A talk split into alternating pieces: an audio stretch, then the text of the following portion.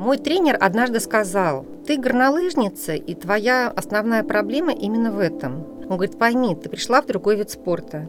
Ты никогда не достигнешь результата, если по-настоящему не полюбишь этот вид спорта.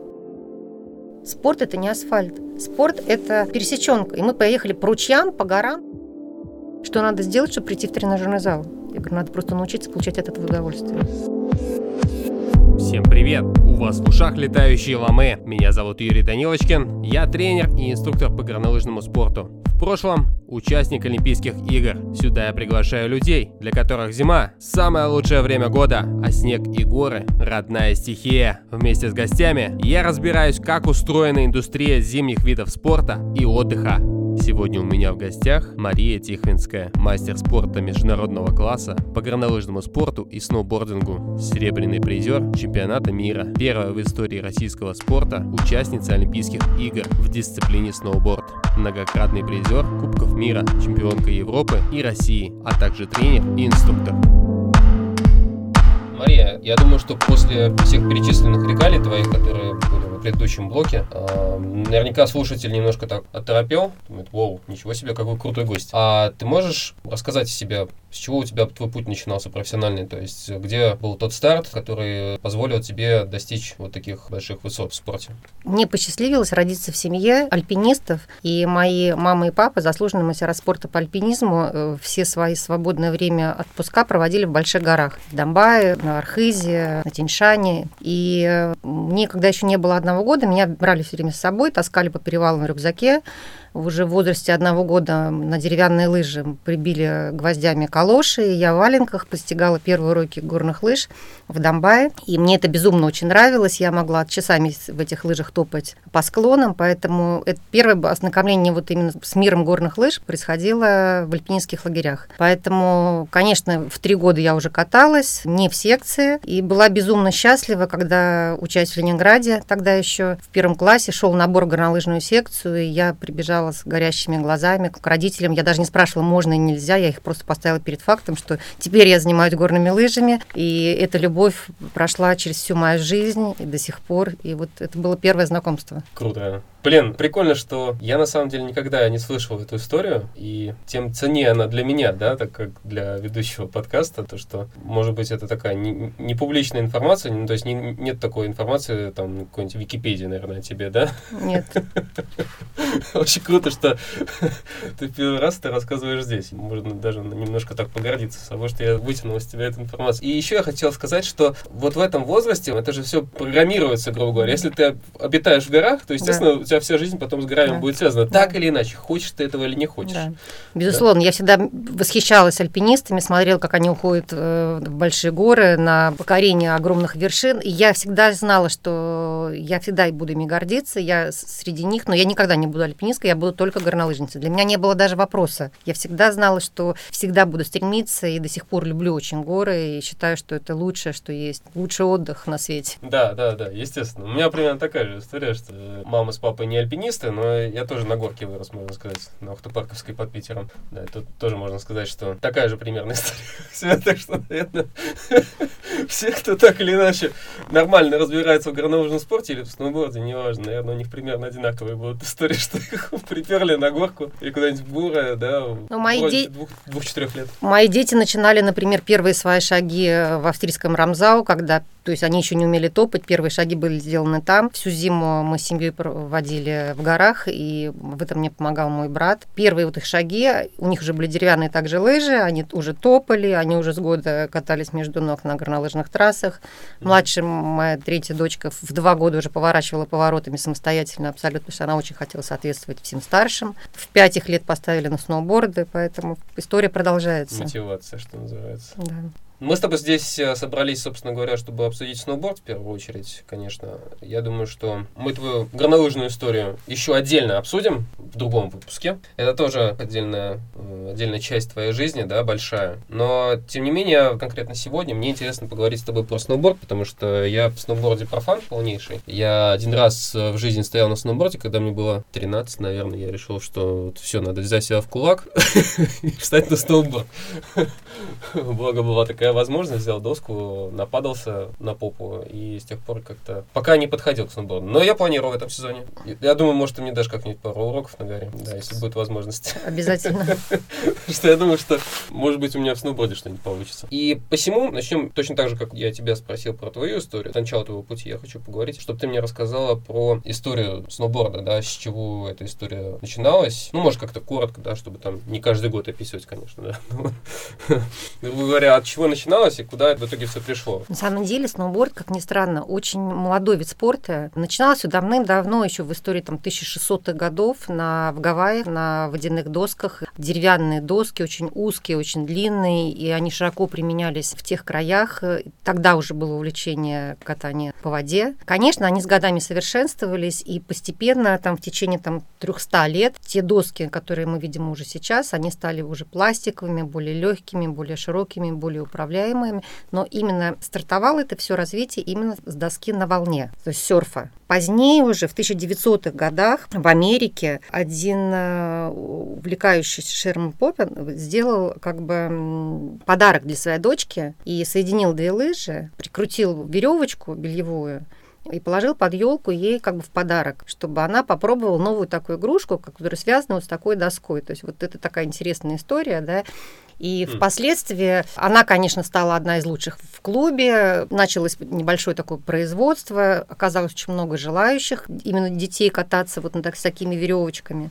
Вот. Это дело подхватили очень сильно в Америке. И впоследствии уже э, в 69 году, 1969, был э, патент на это изобретение. Но, конечно, все это развивалось. Было очень много единомышленников. И параллельно, вот история как бы описывает, что где-то в 1975-77 году параллельно в Америке доски эти стали усовершенствовать любители горных лыж в начале. Э, Симс и Бертон. И, а эти фамилии мы знаем. Да, знаем. они очень известны, их очень много в интернете информации о них. И они все время усовершенствовали эти доски. Они были сначала деревянные, потом э, они делали ласточкин хвост. Э, чем отличился Бертон, да, что он оказался на соревнованиях, причем проводили эти соревнования очень интересно, вплоть до того, что на кофейных подносах спускались там по горнолыжным трассам, кто быстрее. То есть вот начиналось с такого, но он оказался на соревнованиях на одних, где ему не разрешили выступать, потому что его доска была уже как бы усовершенствована, и он первый, кто придумал крепление на доску. То есть до этого катались все на досках без креплений, проводили уже соревнования. Ну, не буду детально как, говорить, в какие годы, да, но в общем... на санках, грубо говоря, В общем, да, это, да, как бы четко совершенно как бы в 77 году, только вот они первые, развиваясь параллельно в Америке, да, но развивали каждое свое направление, как, как свои доски. Они придумали именно пластик уже,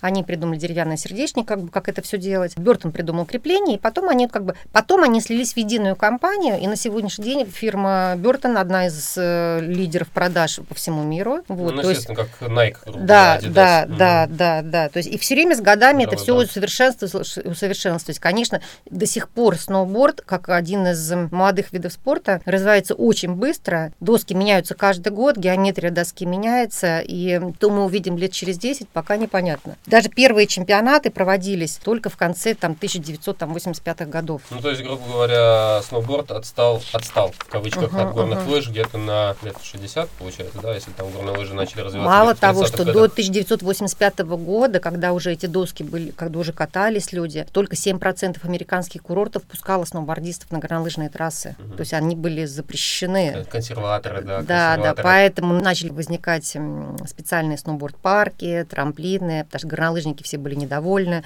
сноубордистами. Угу. Ну и до сих пор это как бы есть немножко такое. присутствует, да. Есть, есть. В итоге в какой-то момент произошло естественное разделение, да, получается, насколько я вижу, да, на жесткую и мягкую доску. Есть ли такое? Да, разделение это произошло достаточно, когда уже начали проводиться первые так называемые ISF. Сейчас все идет под эгидой ФИС, да, Международной Федерации э, лыжных видов лыжных спорта. Видов спорта. Да, да. Раньше это была другая федерация, они проводили свои соревнования, и только в 90-х годах как бы они приняли единое решение не проводить чемпионат мира там отдельно по ИСФ и отдельно по ФИС. Это было переросло в единую федерацию, и спортсмены соединились. Раньше это было как бы любитель и профессионалы. И это тоже так как бы большое различие, потому что это все было на моих глазах, и я участвовала и среди профессионалов в чемпионатах мира в Швейцарии, и среди ФИСа уже.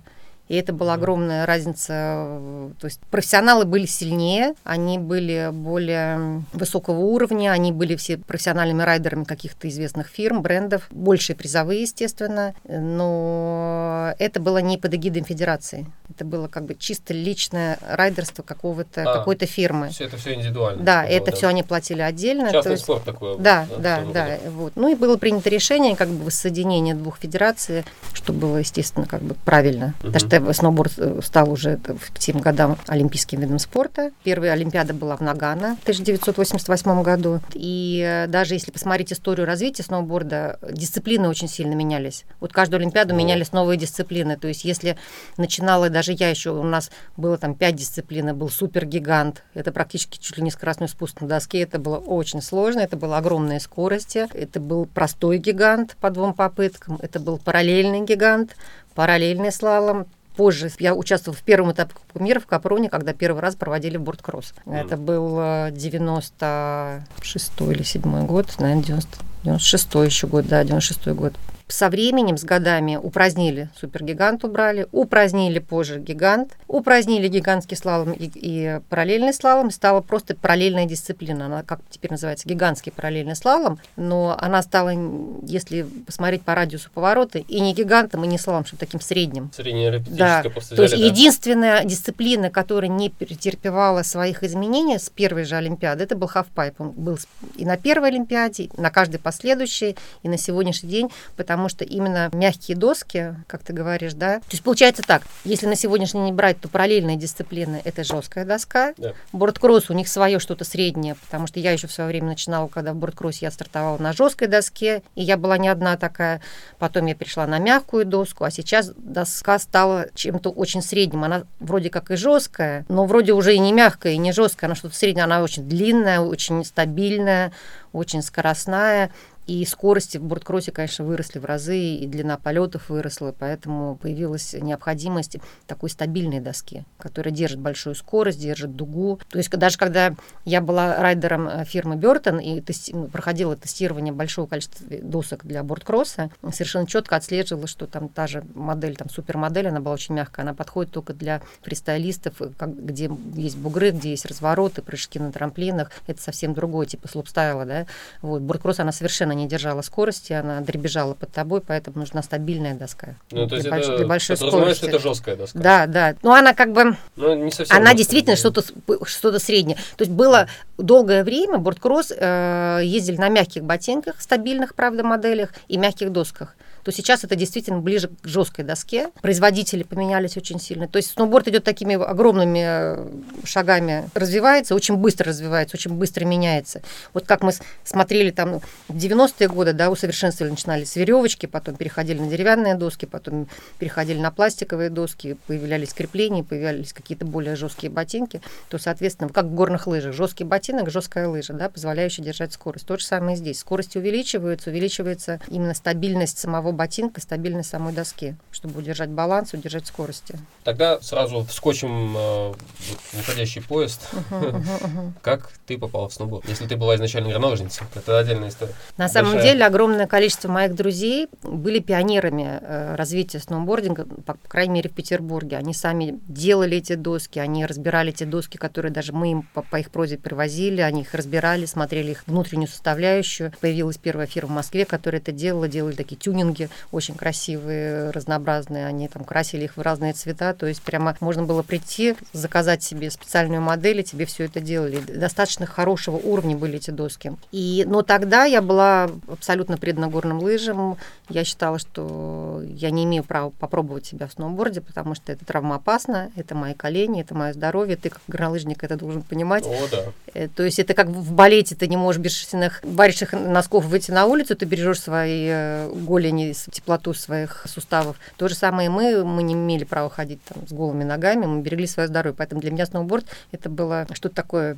экзотическое, и такого супер стопроцентного желания попробовать нет. Хотя, я говорю, опять же, все друзья уже катались, и первые соревнования уже в Петербурге проводили в Карабицыно. Это было очень интересно. Все было очень на любительском таком низком уровне. Между собойчики такие. Между собойчики, да. И как только Международный Олимпийский комитет принял решение, что сноуборд будет олимпийской дисциплиной, и э, решение было принято где-то 1994, где-то 91 Олимпиада 98 год, значит, где-то в 94 я думаю, это решение было принято, поэтому в 96 году, когда проходил чемпионат России в Гудауре по горнолыжному спорту, меня на ковер вызвал наш президент Федерации Леонид Васильевич Тягачев, и сказал, что у него есть предложение, от которого я не имею права отказаться, потому что э, он взвесил все за и против, он посоветовался со своими австрийскими друзьями, э, и австрийские друзья ему сказали, что основать первую профессиональную команду по сноуборду, российскую, и не терять на этом время, нужно брать профессиональных уже готовых горнолыжников, которые четко знают биомеханику данного вида спорта, четко понимают э, скольжение, четко понимают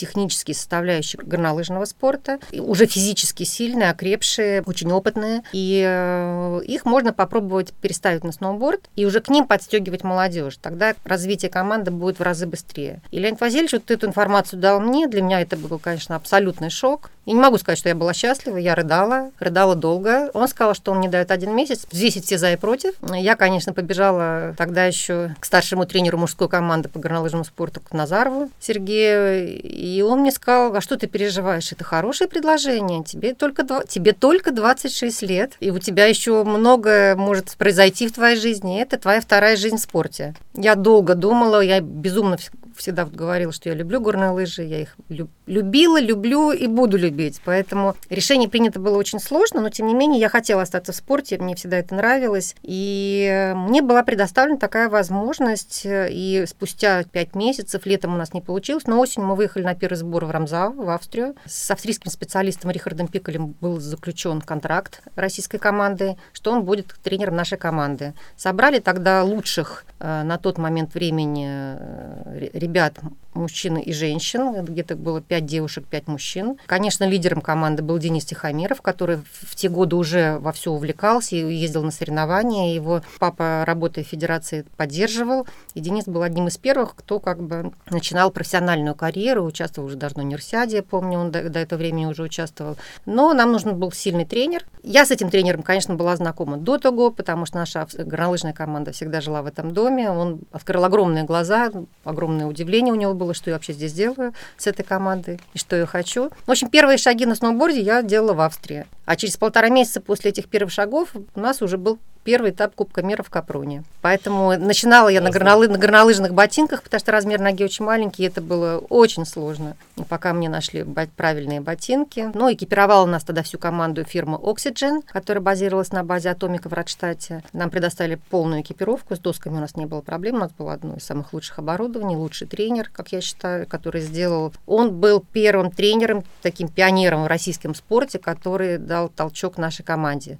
Потом, конечно, если могу рассказать, что огромное количество горнолыжных школ по всей России было переквалифицировано на сноуборд, потому что конкуренция в горнолыжном спорте сумасшедшая, и э, таких больших гор у нас и нет, как в Австрии, и сноуборд развивать, конечно, в разы легче, и конкуренция меньше. И э, не могу не сказать, очень хочу сказать, что одним из первых э, очень сильных тренеров, который подготовил огромное количество спортсменов. Владимир Викторович Фоминых, он, к сожалению, уже ушел из жизни, из Таштагола. Он все время работал с горнолыжной командой, подготовил тоже огромное количество спортсменов уровня сборной команды России. Но вот он принял решение, и вместе с сыном они э, переквалифицировались, начинали совсем с нуля, но он этим жил, он жил 24 часа в сутки. И если бы, наверное, не он, не было бы наших вот этих чемпионок и чемпионов, которые на сегодняшний день прославляют российский спорт, потому что вся подпитка первые годы годы шла, конечно, со Штагола. Я когда начала в 96 году этот вид спорта,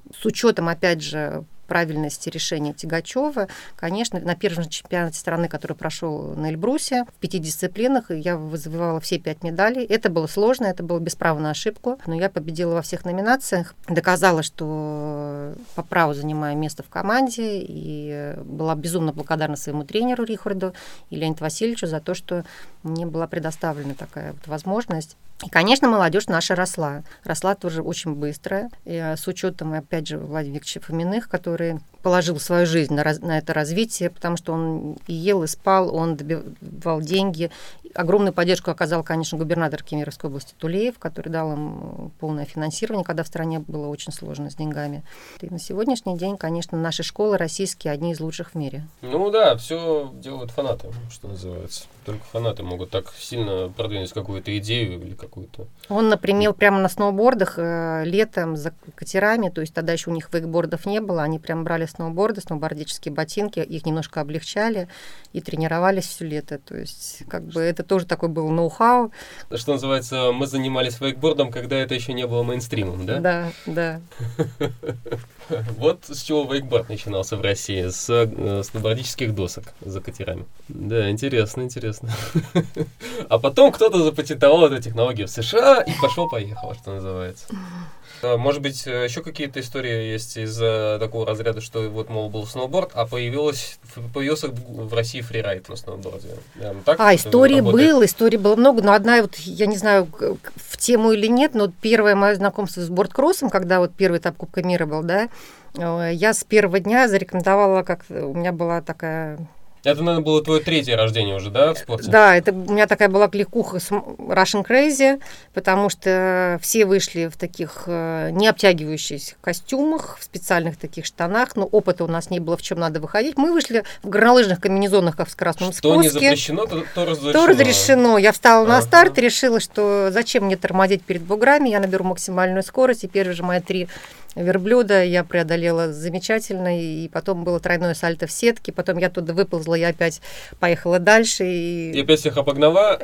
Нет, это бы, я тогда не прошла в квалификацию, вот я была, по-моему, 17 из 16, 16 проходила как бы в финалы, но я финишировала, я была вся избитая, в синяках, но была абсолютно счастливая, и нашему шефу команды Борису Доронину тогда я сказала, я поняла, это мое. Я буду чемпионкой именно в этом виде. Вот это моя дисциплина. Я прочувствовала всеми своими вот э, своей душой, да, что это вот мое. Мне нравилась всегда жажда конкуренции, мне нравились большие скорости. После скоростного спуска это моя, моя была лучшая дисциплина в горных лыжах. Я не боялась скорости, не боялась высоких полетов. Я чувствовала прекрасно себя в воздухе.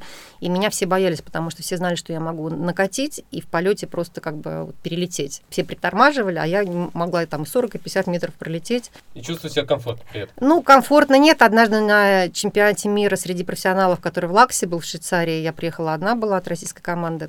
Я просто приехала одна, как, как бы не от команды, а меня просто отправил тренер для опыта. И там была огромная ступень после разгона, высота метра четыре, и потом огромной длины бассейн, то есть бассейн был метров тридцать. То есть это Подожди, все... то есть бассейн это как? Это в смысле стол, который между приземлением и, собственно говоря, местом отрыва? Да, бассейн, да, только от, отрыв у тебя на высоте на большой, то да, есть ты а еще и... Ниже. А приземление ниже. Не, бывает да. разный бассейн, бывает, когда ты должен как слайд прокатиться, такое тоже было как-то однажды в Швеции у нас на финале Кубка мира, но там была очень высокая ступенька, и я не представляла, что если я, что надо сделать, если я не долечу, и как туда падать в этот бассейн. То есть это было реально страшно. То есть если ты не набираешь достаточной скорости и не отталкиваешься с трамплина, то ты просто не долетаешь до края, и ты падаешь в бассейн. И такие случаи были многократные. А, то есть ты имеешь в виду, что это два пика, а между ними, грубо говоря... Ты взлетаешь и летишь над бассейном, а за бассейном приземляешься. А, вот Если так. ты не долетаешь, ты оказываешься в бассейне. Это жесточайше. Так, еще был такой случай, когда мы тренировались на горных лыжах, на, на обычных трамплинах, которые прыгуны с трамплина в юках. На, шести, да, на, на 60-метровую. Когда ты встал уже в эту лыжню, ты понимаешь, что у тебя нет возможности остановиться, и ты должен перелететь в эту зону отрыва, то же самое там. То есть тебе ага. нужно только толкнуться, и у тебя нет... Это все равно, что ты вот на батуте крутишь сальто, да. и, нужно и, колени... ты, и, и ты наверху понимаешь, что у тебя нет возможности уже не делать его, иначе да. ты просто головой улетишь. То же самое здесь трамплин. Да. Если ты не вытолкнешься, ты не перелетишь, у тебя будет очень жесткое приземление, и это больно. У меня также примерно было, я небольшую вставочку свои 5 копеек ставлю, что я в Альгардене так на Кубке мира тоже себя ощущал. Потому что там как раз вот эти верблюды, uh-huh, да, uh-huh. и там тоже очень важно именно Перелететь. набрать максимум скорости да, да. И, оттал... и ну не отталкиваться там, можно, но, но максимум скорости 100% нужно набрать. Нужно в стойке прям до упора там фигачить. И только тогда ты летишь эти там 50-60 да, да, метров да, и, перелетаешь да, на другую да, это именно, и, и, я именно про это, да. Да, да, да. А если очканул, если стаканул да, немножко, то да. приземляешь как раз в этот лоб, да, что называется. Да. Угу. Вот, поэтому ты должен каждый раз понимать, что если ты ты решил на старте это делать, у тебя уже нет отыграть назад возможности. Угу. Только вперед, только зажать всю свою, весь свой страх, да, и это сложно, это не каждому дано, и это преодоление, которое дает все равно тебе в будущем возможность быть сильным в обычной жизни. Но если ты это преодолеваешь, умеешь преодолевать, то это твой плюс на, по жизни. На первом же сборе в Рамзау, когда мы только-только начинали, и мне было сложнее, чем другим. Ты имеешь в виду на сноуборде? Или на сноуборде, на сноуборде. А. Мой тренер однажды сказал, ты горнолыжница, и твоя основная проблема именно в этом. Я не поняла, о чем он говорит. Я переспросила. Он говорит, пойми, ты пришла в другой вид спорта. Ты никогда не достигнешь результата, если по-настоящему не полюбишь этот вид спорта. А чтобы его полюбить по-настоящему, ты должна понимать, что сноуборд – это не трассовое катание. Ты должна выходить за зону комфорта, ты должна выходить за трассу. И он меня заставлял вам не передать, как я плакала, как мне было страшно. Мы залезали на отвесные скалы, там, где был лед, камни, и, конечно, там не было никакой трассы, там это было просто вот ледяные сбросы. Так. И я не сидеть там было страшно, просто страшно. Я смотрела, я думала, я там не то, что там боком, на попе, на ногах не спущусь. А он говорил, вставай, и как хочешь, прыгай, спускайся, со скальзанием, поворотами, как умеешь. Я ненавидела его в этот момент. Я уходила с тренировок рыдающая. Меня успокаивали все другие виды спорта, которые возвращались с глечера, там биатлонисты, лыжники, говорили, как вас там тренируют. А он знал, что делал.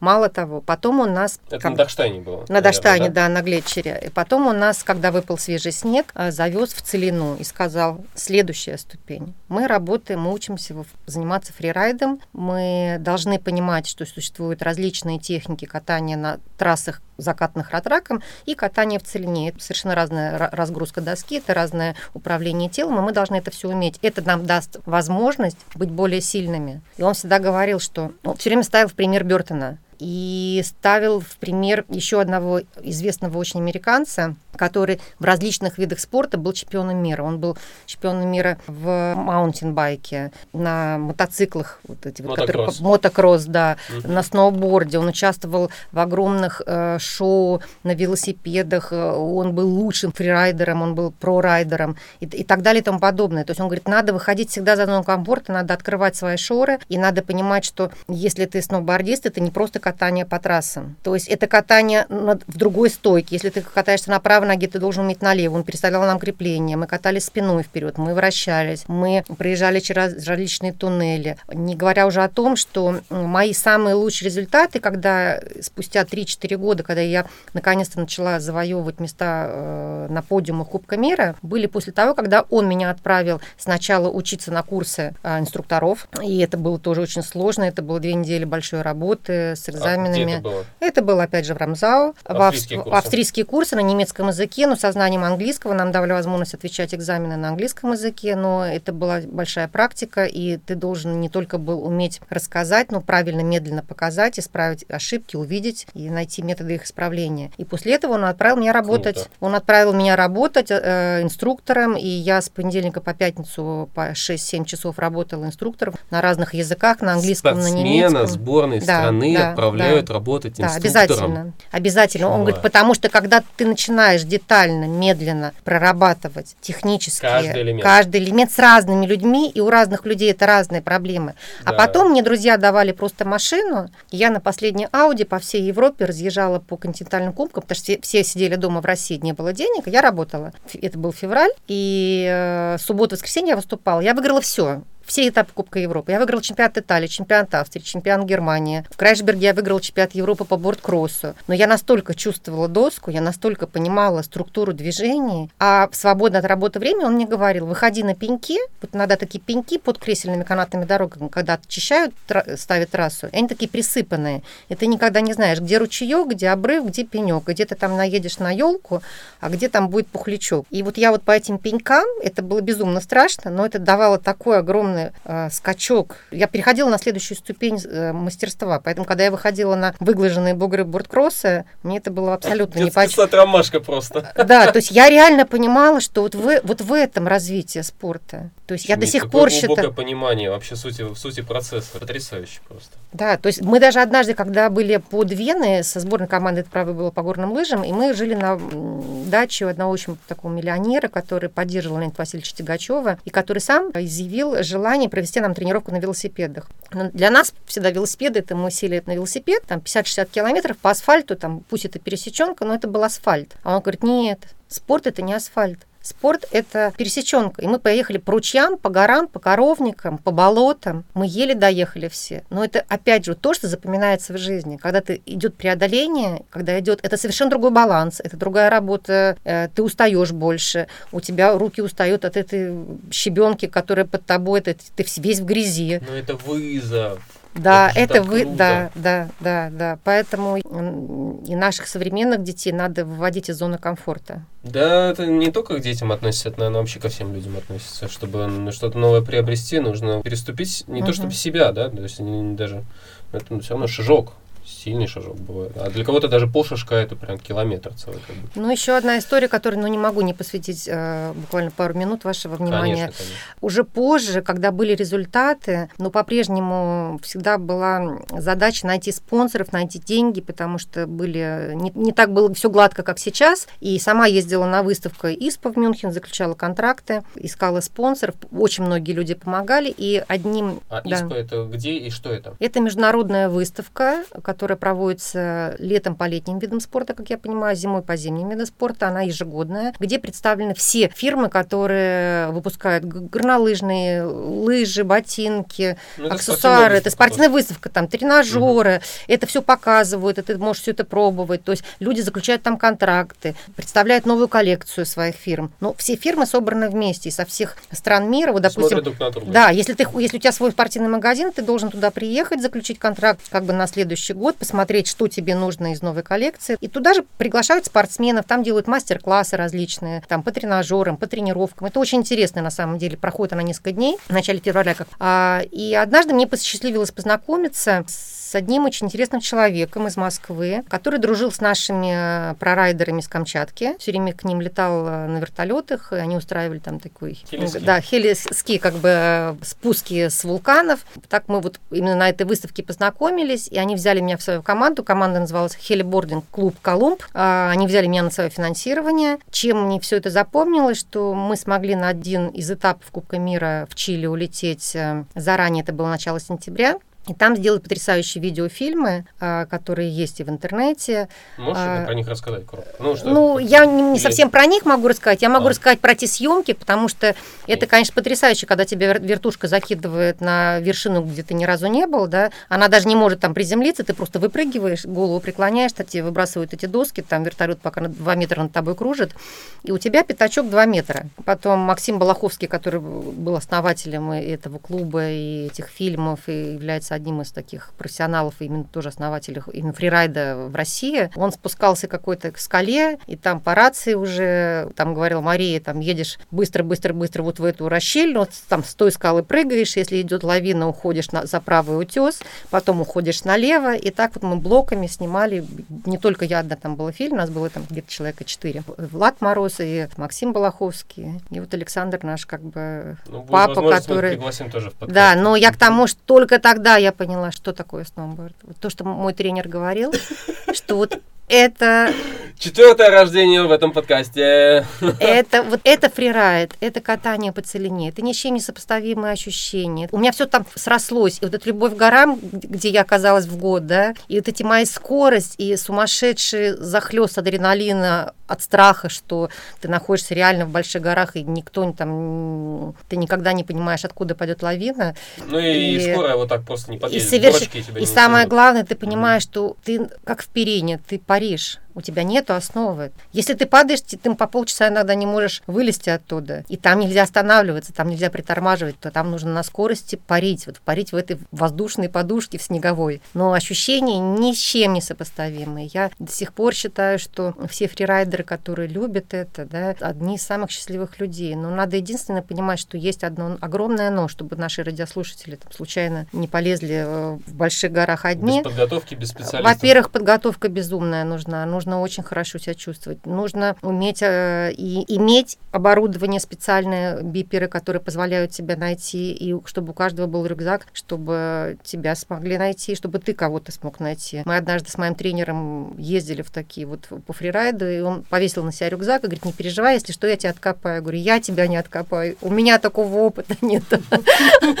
Поэтому, то есть это надо четко понимать. Должна быть, конечно, страхующая группа, или должны быть э, спасатели, которые знают, где тебя искать, или должен быть какой-то четкий звонок, такой дедлайн, да, когда ты понимаешь, что если ты до 13.00 не вернулся, тебя, тебя уже, тебе уже надо искать. Там вроде есть такие стандарты. Я слушал подкасты э, спортмарафона, по-моему, привет там большой. А, и там как раз э, современные спасатели, да, очень четко все это отслеживают. Буквально в прошлом году обратила внимание, наверное, это уже не первый год, я просто первый раз обратила внимание на том же Глечере Даштайн, в том же Рамзау. Там сейчас сделали а, такие огромные, длинные 15-километровые спуски в другую долину, в долину Хальштата, на другую сторону как бы Даштайна, не в сторону Рамзау, в другую сторону. И ты поднимаешься, ты а, внизу, где скипас, оплачиваешь а, там, маленький билетик, и наверху стоит просто такое, как электронное табло, ты регистрируешься, что ты уехал. И ты должен отрегистрироваться, я так понимаю, что, наверное, когда ты приехал, да, внизу. То есть четко люди понимают, что если ты зарегистрировался наверху и не приехал вниз, то спасатели уже в режиме онлайн видят, что человек не пришел вовремя к финишу, и надо вылетать. В течение там получаса. Да, части, да. То есть они сначала, наверное, проезжают этот маршрут, потом вылетают вертушкой, тебя забирают. Это, это работает в Австрии очень четко. Но надо понимать, что это не работает у нас на Кавказе, поэтому очень много вот э, таких приключений, нехорошо заканчивающихся. И горам нужно, конечно, на вы, понимать, ну, конечно. что... Это приключение, но очень опасное. И самое главное, что даже те гиды э, на Кавказе, которые говорят, что они прекрасно знают свой регион, никогда нельзя быть уверен на 100%, что не сойдет лавина. То есть она может сойти в самый неподходящий момент с того места, где она раньше не сходила. И, и огромное количество там примеров. Ну, я не знаю, я расскажу, если что. Да, там, не, не, если что рассказывай, рассказывай, рассказывай, Просто больше, больше. один из таких случаев был очень печальный на Капроне, Кичкенхорн, да, когда проходила стажировку, я боюсь ошибиться, ну, где-то 150 или 200 инструкторов. Это было за перепадом вот на самый верх и на, на ту сторону. Они как раз вот проходили обучение с лопатой лопатами лучшие инструктора высоко, высочайшего класса всей Австрии не просто которые новички, новички были с ними, но их обучали лучшие из лучших. И они этот капрон, ну, сам понимаешь, это как, как бы... Пальцев, как, они там выросли, они с, с детства, да, они... Это был не первый год обучения, это был уже там 20-й год обучения, они все время были на этом месте. И два человека, которые стали выше, просто траверсом проехали, срезали пласт. Погибло, вот если я боюсь четко сказать количество, но ну, вот так 100, 150 человек и погибло. То есть остался только один человек, который срезал, он с трудом. То есть все погибли. Никого не смогли вытащить. Такая лавина сошла. Было. И это было, конечно, самый черный день в истории. Там еще был один день в истории Капруна, ты знаешь, когда горел поезд. О, да, да, да. Это то есть, вот такая вот вершина, которая унесла огромное количество людей, совершенно непредсказуемо и не, не по плану. Ну а как ты тут спланируешь действительно? Потому что, конечно, на, на лавиноопасности, это мы изучали на курсах инструкторов, играет огромное количество факторов. И температура, и скорость ветра, и какие кристаллы снега, и как быстро идет этот снег, особенно когда вот эти боковые надувы, когда их надувает и накапливается большое количество снега, а потом, если, не дай бог, подтапливает, или это очень много снега, или это весенние вот эти дела, когда, да, потап. Например, Швейцария, так как я нахожусь э, всю зиму в Швейцарии, в Австрии, и на моих глазах я вижу, как работают вот эти службы, да, ну, вот в Швейцарии. С утра уже, с 6 утра летают вертолеты, у них все, все облеты, если плохая видимость, они просто закрывают канатки, пока не спустятся лавины, потому что там это все четко, и поэтому у них более-менее безопасно, потому что огромно, ну, в больших горах много снега сразу выпадает, и это все небезопасно. И лавины спускают все время. Но они понимают опасность этого дела, да? Ну, конечно. Ух, да, ничего себе мы с тобой перескочили. Интересно. Сейчас нужно немножко переключиться, да. потому что я все-таки хотел тебя в сноуборд, но мы, мы так... Ну да, мы потом ушли, ушли, да. Были, были в сноуборде, потом через фрирайд ушли в, на лавинную... Ну, лавину можешь потом просто не, как не, бы... Не-не-не, зачем, зачем? Пусть будет, пусть будет. Понимаешь, мне кажется, просто для общего круга людей это важная информация, это да, надо конечно. понимать, потому что можно сказать, что фрирайд это очень здорово, да, а люди могут туда полезть без совершенного понимания, потому что и в Кировске заваливают, и э, это у нас в Силичах не завалят, понимаешь, или в Логойске. А, а кто знает, да? Да, Силичи и Логойск – это горнолыжные центры под Минском. Маленькие пупырышки, да, но очень милые. Хорошо. И в итоге ты каталась, каталась, каталась вот в скикроссе, э, покаталась в скикроссе, фрирайд покатала немножко. Нет, я, я выступала Нет. во всех жестких дисциплинах, на жесткой угу. доске, параллельный гигант, параллельный Вот, ну просто когда вот появилась новая дисциплина, так. когда олимпийская, но я не дожила до этого в плане, что я ушла из спорта, и после моего ухода уже она стала олимпийской. Потому а что это какой год примерно? Я уходила в 2003 Mm. А в 2006 в Турино был первый борткросс. А я как раз в 2005 в конце родила своих девчонок, поэтому ну, там немножко не срослось. Э, и поэтому... В скикроссе, грубо говоря, ты начала участвовать, но... Я начала участвовать, да. Лучшие результаты как бы в сноуборде были показаны именно в этой дисциплине. Я была и, в общем, за счете Кубка мира третья, как бы по результату года, и призером чемпионата мира. Я ну, много раз была и в Чили, в Сестерьере, и во Франции, призером этапа Кубка мира. В параллельных э, гиганте или слаломе мне не удалось достигнуть таких высот. Я была там в шестерках, да, там и в слаломе пятая была в Гаштайне, там, но в тройке я ни разу не была в параллельном гиганте. Мне было очень сложно. Ну, на жесткой доске, допустим, в чемпионате Италии и Германии я выигрывала, как бы направление гиганты, слаломы, но просто на уровне Кубка мира была очень большая конкуренция. Ну да, естественно, естественно. Ну, то есть даже несмотря на то, что в начале пути конкуренции не было никакой, со временем конкуренция, естественно, с каждым годом увеличилась, да, увеличилась. Да. Особенно, когда приняли решение о проведении Олимпийских игр, подключились огромное количество стран, и там, как и Япония, Корея, которых раньше мы на Кубке мира не видели. То есть как бы все сразу активизировались, стало больше финансирования, трассы стали более сложными, у нас этап Кубка мира стали более э, сложными, скажем так. Один из сложнейших борткроссов, с моей точки зрения, был в Сочи, конечно. Ну там, да. Э, мы, мы с э, Потому моей что... коллегой Виолеттой Ковальской поговорили по поводу Сочи, по поводу того, что она там тестировала эту трассу. Честно говоря, я после рождения детей была мысль вернуться в спорт, но, опять же, мой тренер меня немножко остановил. Он говорит, должно срастись очень много факторов. Помимо там финансирования, должна быть супер мотивация, должна приходить, чтобы побеждать побеждать. Прийти, чтобы занять 15 место, тогда не надо. Ты уже показала многое, когда ты была в спорте. Но перед Сочи была такая мысль, да. У меня она так сидела очень ну, Сочи, ну, родная страна, елки-палки. Но борткросс был сложный там очень. Да, да, да. Мне Виолетта рассказал, что и там Денис, был... Денис Зезин устроил, как раз он был в первой команде, вот, которой мы начинали, с Тихомировым, mm. и он э, потом Денису помогал. Денис является главным тренером команды на сегодняшний день. А Денис Зезин, его лучший друг с Москвы, он, вот, как я знаю, он строит эти борткроссы. Окей. Подожди, разве э, трассы для борткросса и ски-кросс это не одни и те же трассы? Они одни и те же, если, как я понимаю сейчас, если они проводятся, допустим, на Олимпийских играх, потому что построить трассу достаточно трудоемкий Очень. и не быстрый процесс, и э, ни одна трасса не похожа на другую. Во-первых, это разный рельеф, разные уклоны, и э, разные, разные фигуры, разные, то есть где-то есть бассейны, где-то нету, где-то есть большие перелеты, где-то а, рельеф и крутизна склона не позволяет большой скорости развития. Это достаточно, допустим, на глечерах, сам знаешь, там не, не супер длинные трассы и не супер они крутые. Да. Вот, и, как правило, не хватает этой крутизны. Хотя бывают трассы, я говорю, опять же, как, как в Сочи, которые достаточно были сложные и высокие полеты, было много травм. И ты помнишь Машу Комиссарова? Вот. О, да, да. Уже второй подкаст, в котором мы упоминаем Марию. Марию, да. Мы с ней, я думаю, еще тоже поговорим. У меня планов много на этот подкаст, я со всеми хочу поговорить. Столько тем нужно обсудить. Да. С женой говорил, она тоже слушает мой подкаст. Естественно, первая, кто слушает мой подкаст, который я клепаю. И она сказала, что, ну, я думала, там, ну, горные лыжи, что там говорить-то вообще, говорить не о чем. Ну да, да, не о чем разговаривать. Мне очень понравилось, если да, говори, говори. Если говори, решишь там Без потом. проблем, без проблем. Говори, а в твоем предыдущем подкасте, когда ты общался с своим лучшим другом, который да. в Австрии, да, а, Виктор. Виктор, да. Мне, во-первых, мне очень понравилась эта история. Я, честно говоря, познакомилась только благодаря твоему подкасту с этим человеком, хотя очень много общего, потому что точно так же, как у, у него, я, оказавшись в Австрии у своего тренера, и когда команда уезжала через две недели этого сбора в Россию, мы все сели в автобус, Рихард пришел, достал мою сумку, выгрузил, сказал, ты никуда не едешь. Я говорю, как никуда нет? У нас сбор закончился. Он говорит, а как у тебя через месяц Кубок мира? Как ты собираешься приехать опять через три недели и сразу на Кубок мира встать? Блин, честь и хвала таким тренерам. А, я говорю, у меня нету денег. Он говорит, я знаю. А я у тебя не прошу этих денег. У меня, говорит, свой отель. У меня, говорит, много работы. Я вставала в 6 утра, я мыла полы, я разносила чай, кофе, я перестилала все, весь отель. Все. И это было на протяжении достаточно долгого времени. Спортсмен сборной команды не только работал инструктором, но И мыл полы, и, и застилал и постель И не только. И я благодарна, что у меня вот такая возможность появилась, потому что он э, бесплатно со мной тренировался, он возил меня на тренировки на своей машине, он кормил меня. Ну, фанат, я сидела с его фанат. детьми, он просто поверил.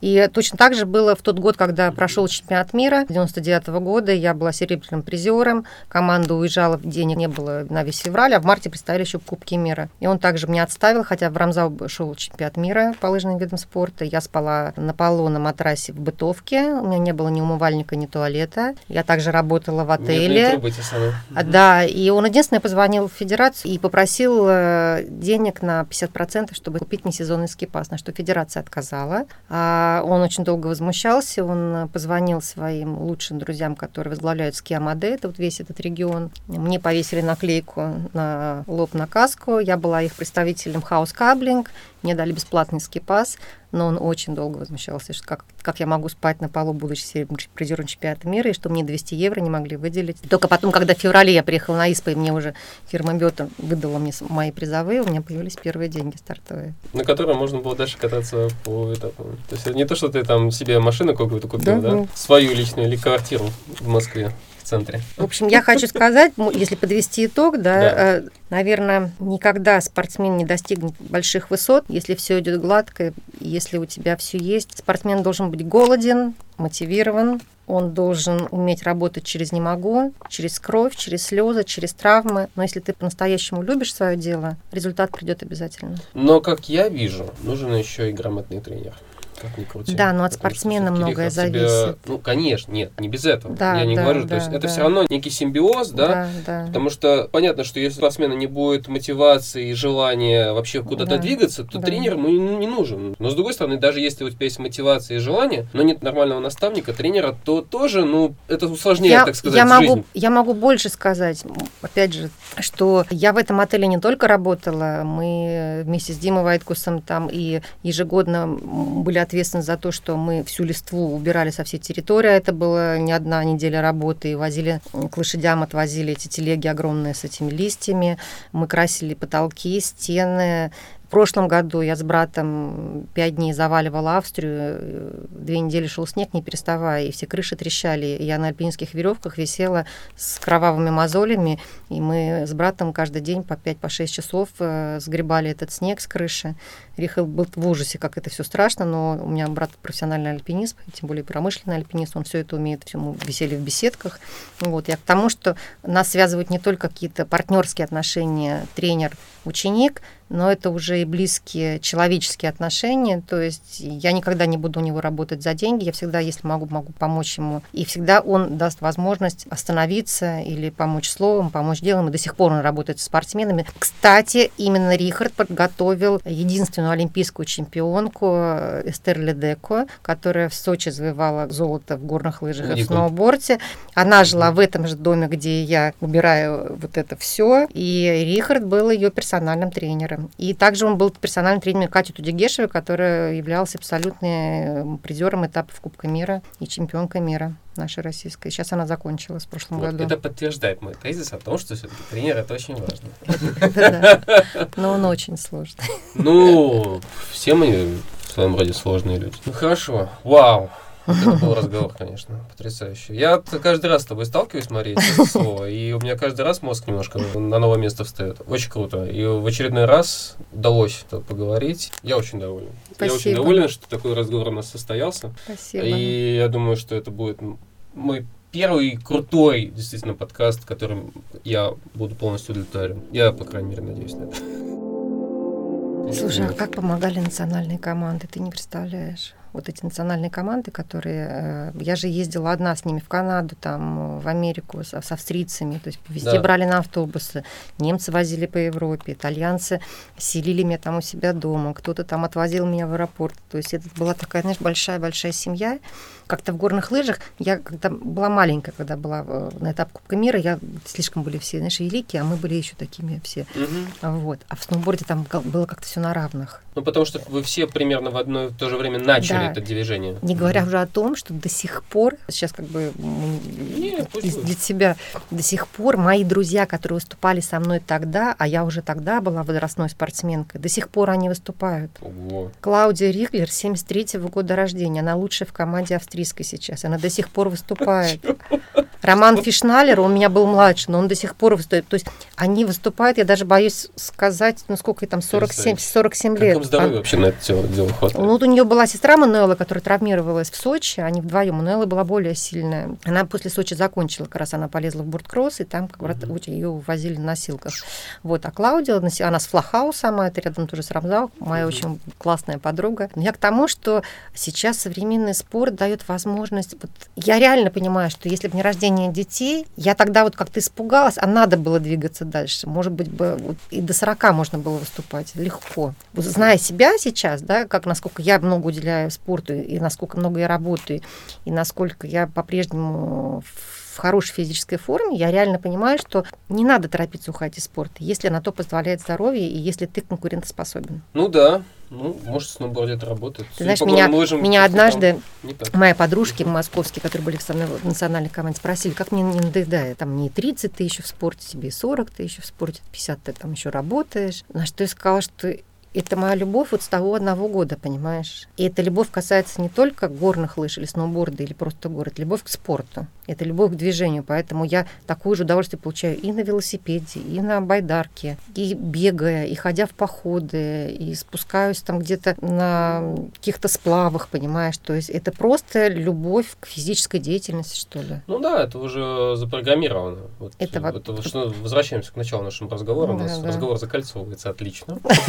Супер, это идеально прям. И э, действительно, если ты вырос в горах или вырос там на велосипеде, да, там тебя родители возили там на закорках тоже там где-нибудь в сидушке, да, то естественно, что тебе будет нравиться эта вид деятельности. Когда ты еще ребенок, то, наверное, еще не осознаешь до конца, чем тебя занимают родители, да, но когда ты уже вырастаешь, ты понимаешь, что уже вот я вырос в этой среде, и вот эта среда меня воспитала, она меня вырастила, я вот таким человеком становлюсь на всю жизнь потом.